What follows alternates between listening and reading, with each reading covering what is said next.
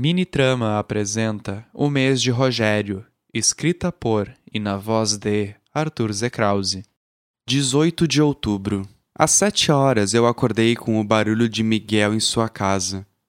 Foi um alívio sentir que ele estava, a princípio, bem, que estava em casa e que estava sendo forte para voltar aos compromissos que tinha antes de quebrar. Eu levantei e tomei café junto dele desejando que ele tivesse um dia tranquilo. Nós nos abraçamos quando ele saiu para trabalhar e ele me desejou uma boa viagem. Acontece que eu sabia que iria viajar apenas depois do almoço, mas não fiquei em casa para comer com ele, indo para o shopping e combinando com Pedro dele me buscar no estacionamento. Na primeira hora da tarde, Pedro me pegou e nós partimos para a fazenda de Lucas, que ficava ao norte do estado. Uma viagem curta, uma hora e meia e muita conversa sobre mitologia, um tópico frequente em minha vida. Mas novo para Pedro. De acordo com ele, Aito queria produzir uma coleção inteira em temática grega, representações dos deuses e caracterizações atualizadas para o século XXI. Nós rimos quando concordamos que Aito deveria vestir Lazoriel de Ares, e Pedro sugeriu que Aito fizesse uma roupa para mim inspirada em Dioniso. Nós chegamos quase às 15 horas na fazenda e fomos recepcionados pelos pais de Lucas, a senhora Harumi e o senhor Joyan Tesas, que sempre pedia para que nós o chamássemos de João pela dificuldade de pronunciar seu nome.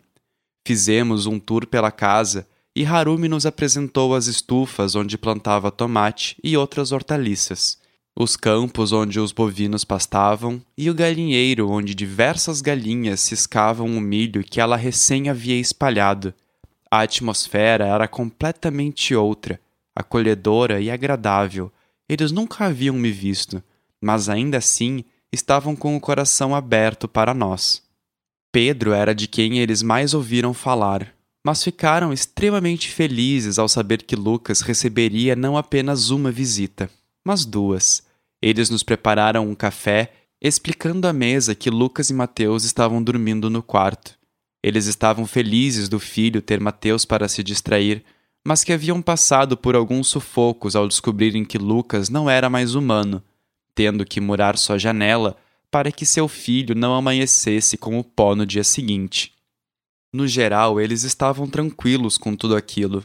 Lucas era um ajudante formidável, como eles disseram ajudava na fazenda após o anoitecer e conversava com os predadores para que ficassem longe dos bovinos, mesmo que apenas a presença de Lucas já os mantivesse longe.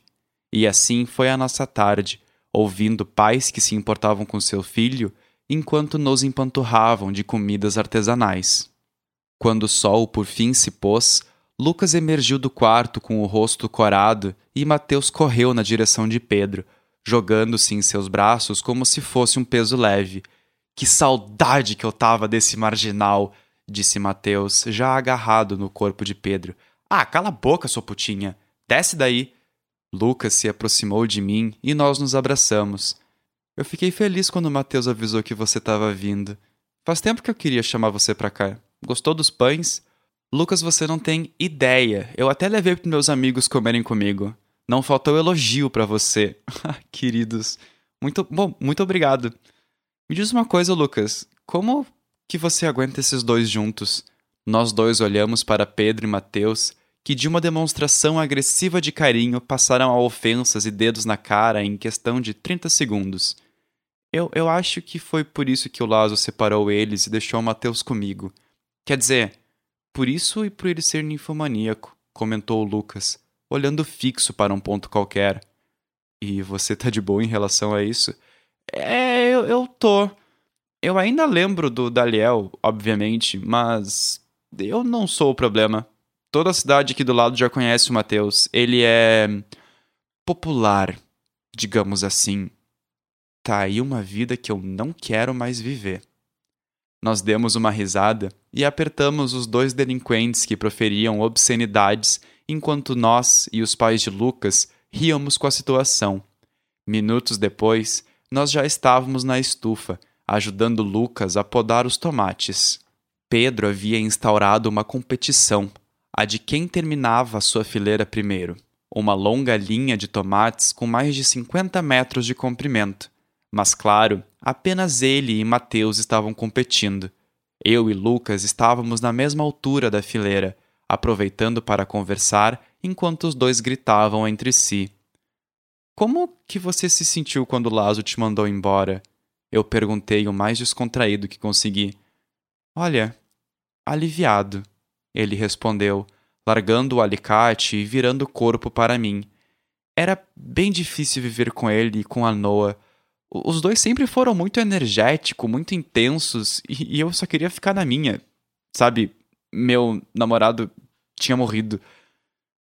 E mesmo que eu já vivesse no mundo dos kindreds, dos, dos membros, uh, a vida com o Daliel era bem tranquila e ele fazia o que tinha que fazer e eu ficava em casa cuidando da minha vida, do meu trabalho. Mas com o Lazoriel era o contrário. Era sempre luta, sangue, fogo, briga política. É, era simplesmente muita coisa para processar. E, e, não pensa que eu culpo ele, sabe? Não. Eu, eu gosto do que eu virei, mas eu não sou como ele.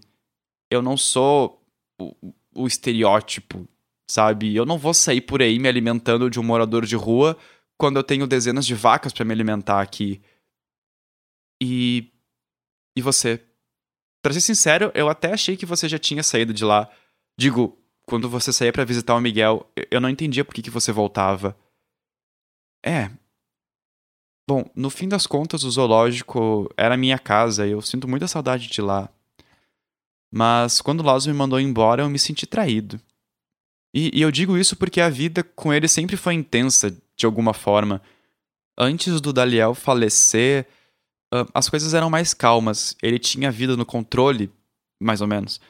Uh, tinha muita angústia, mas tinha. Hoje ele diz que perdeu o controle de tudo e não consegue saber o que vai acontecer. É, mesmo tendo diablerizado uma senescal que pode ler o futuro, né? Disse Lucas, seguido de uma risada. Mas você não tá bem, né?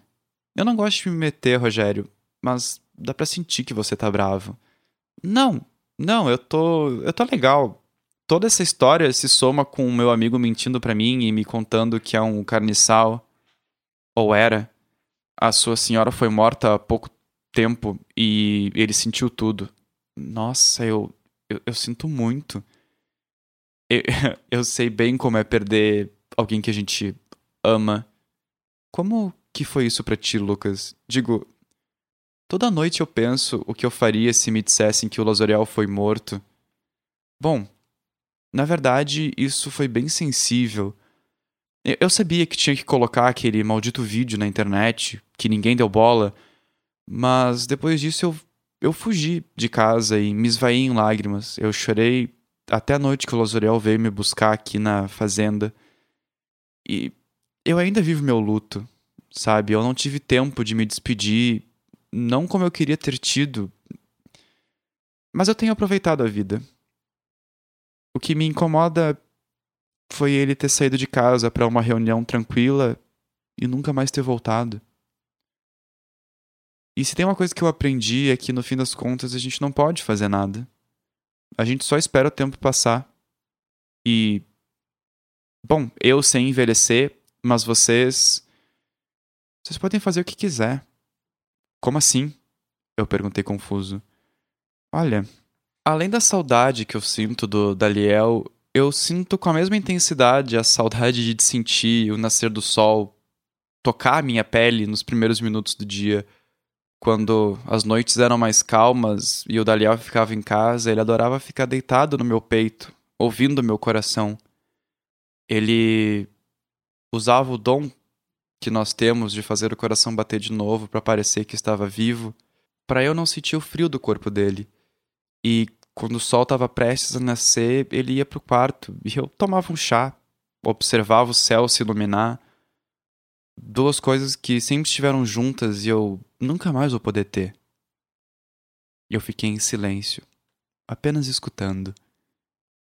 E eu não sei como é viver com esse seu amigo mas eu gosto de pensar que as relações podem ser consertadas.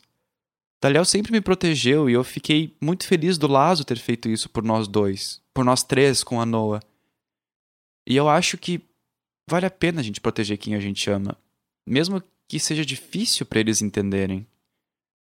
É, eu acho que eu precisava ouvir isso. Eu falei baixinho.